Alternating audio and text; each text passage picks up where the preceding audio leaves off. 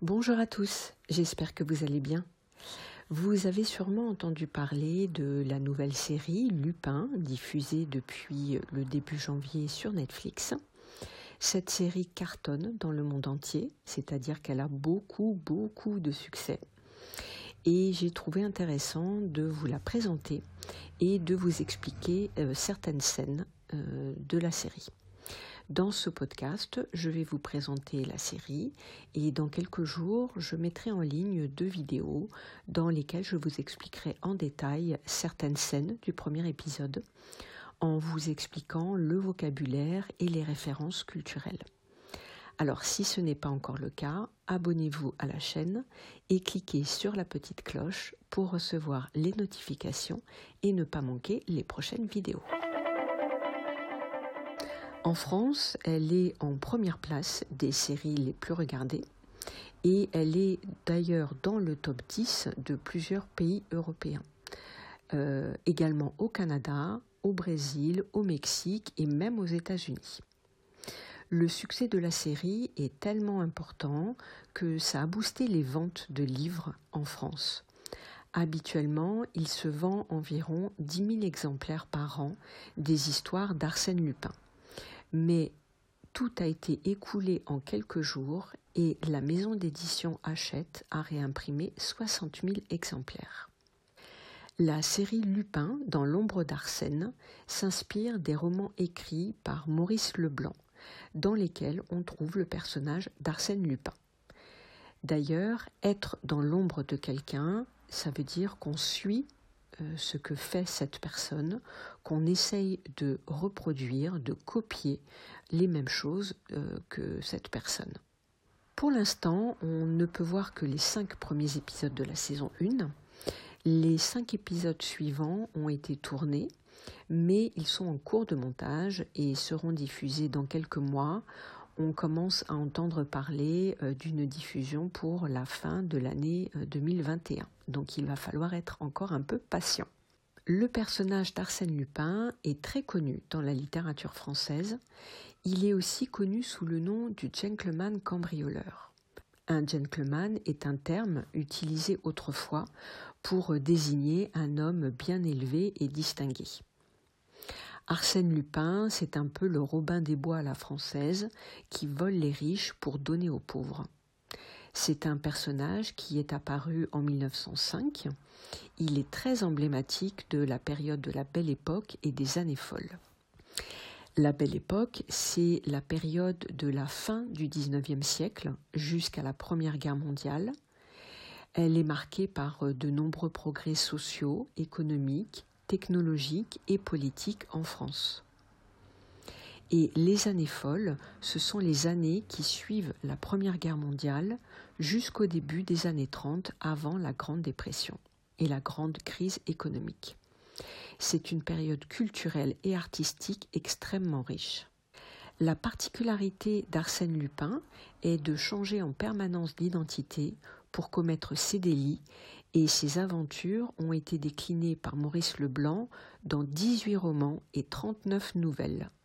Des nouvelles, ce sont des histoires courtes. Depuis les années 40, certaines de ces histoires ont été adaptées au théâtre, au cinéma, à la télévision, en bande dessinée et même en manga.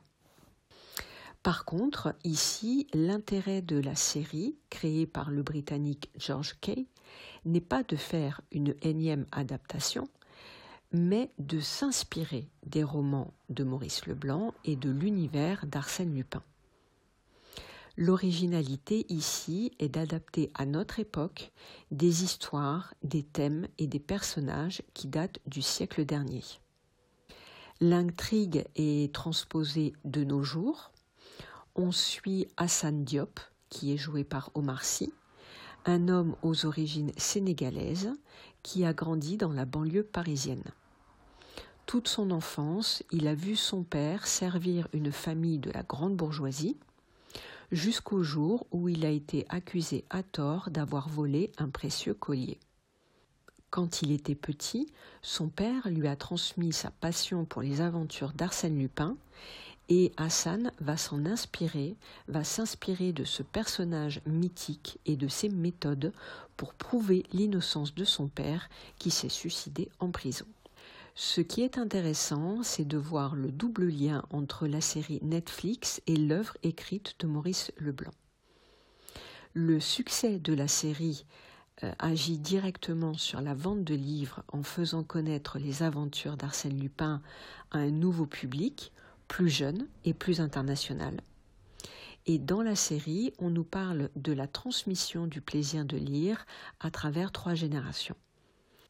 D'abord avec le père d'Hassan, qui était un grand fan de la série et qui offre un des livres à son fils, ce qui va bouleverser la vie d'Hassan et façonner son caractère. Et Hassan, à son tour, va transmettre cette passion à son fils.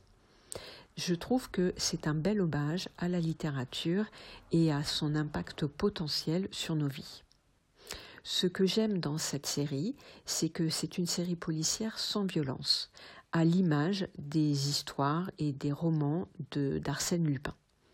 C'est d'ailleurs pour ça qu'on l'appelait le gentleman cambrioleur, parce que tous ces cambriolages étaient réalisés sans violence. Le rythme est efficace, les épisodes ne traînent pas en longueur, comme beaucoup de séries qui sont destinées à durer sur plusieurs saisons.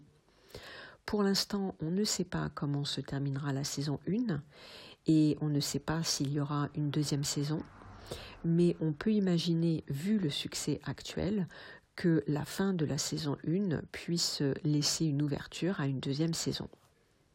Les trois premiers épisodes ont été réalisés par Louis Leterrier, un réalisateur français connu pour ses films français comme Le Transporteur 1 et 2 et Danny the Dog, mais vous le connaissez peut-être pour ses blockbusters américains euh, L'incroyable Hulk, Le choc des titans et Insaisissable.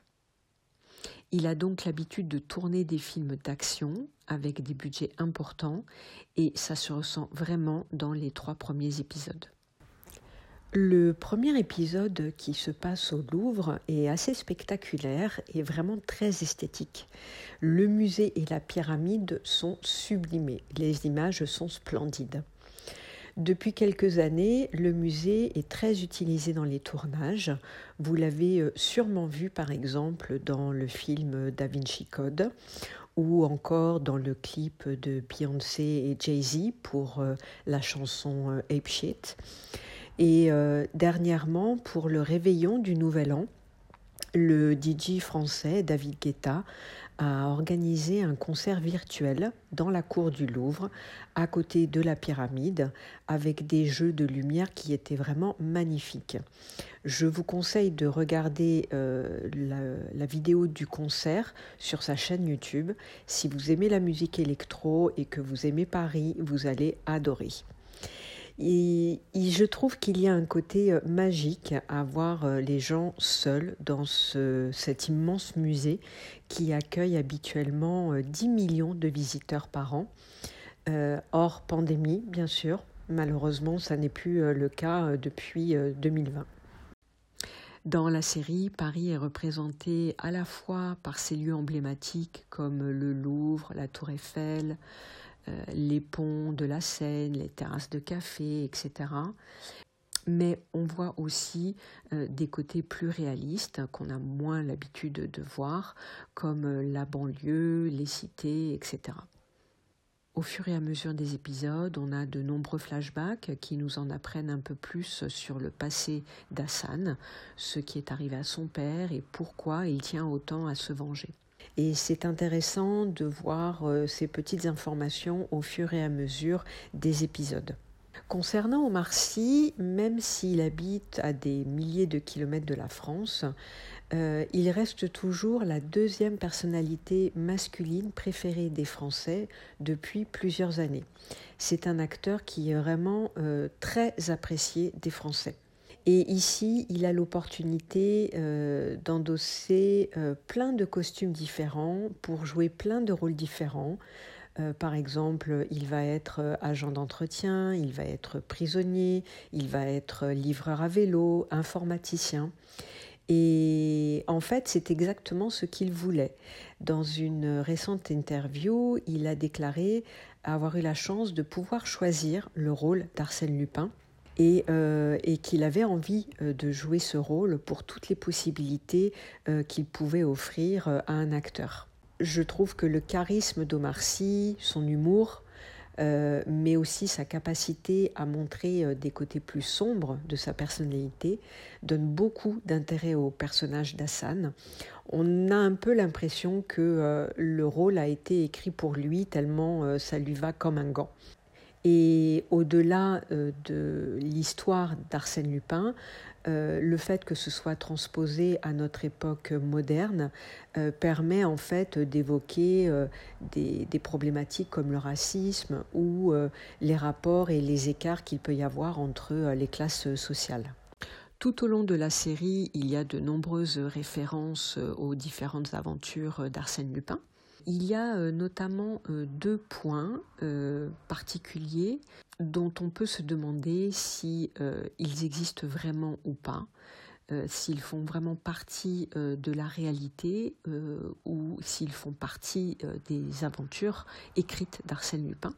Dans un des épisodes, on voit Hassan et son fils assister à une fête qui rassemble les fans d'Arsène Lupin à Etretat.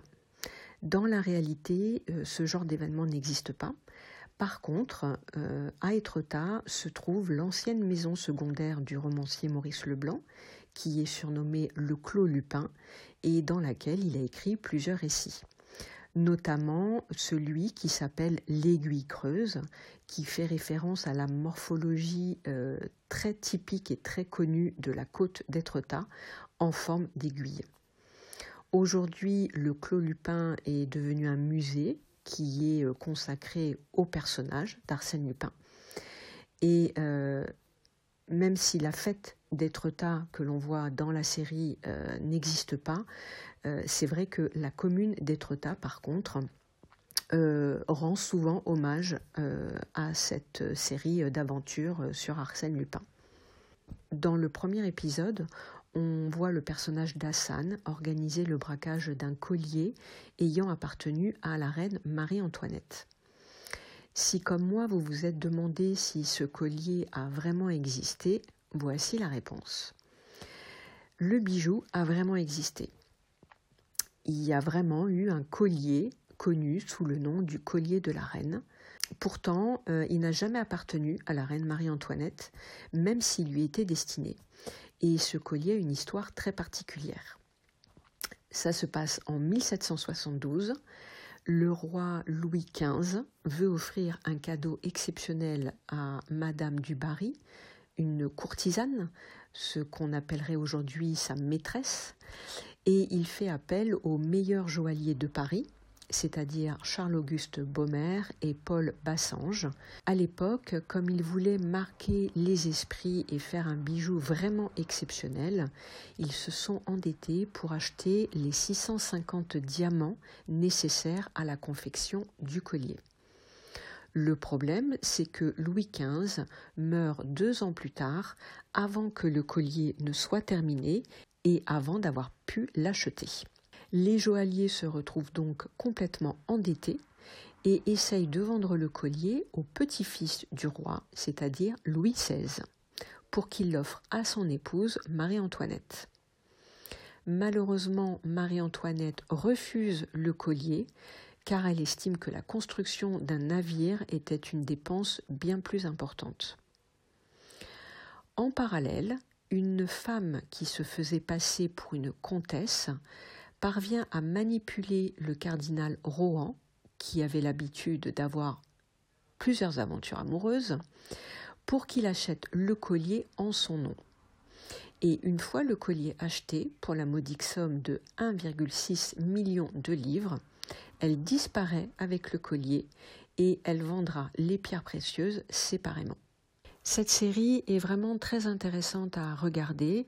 D'une part pour les références littéraires par rapport à l'œuvre de Maurice Leblanc, mais d'autre part pour d'autres références culturelles actuelles et pour le fait d'apprendre le français, de pratiquer le français. Mais comme c'est un film d'action, il n'y a pas trop de dialogue. Il y a euh, dans chaque épisode euh, suffisamment de temps d'action qui permet de ne pas être submergé par euh, trop de dialogue.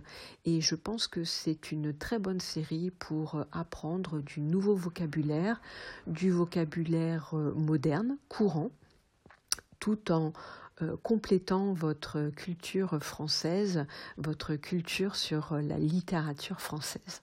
Donc si ça vous intéresse, n'oubliez pas de revenir sur la chaîne dans quelques jours.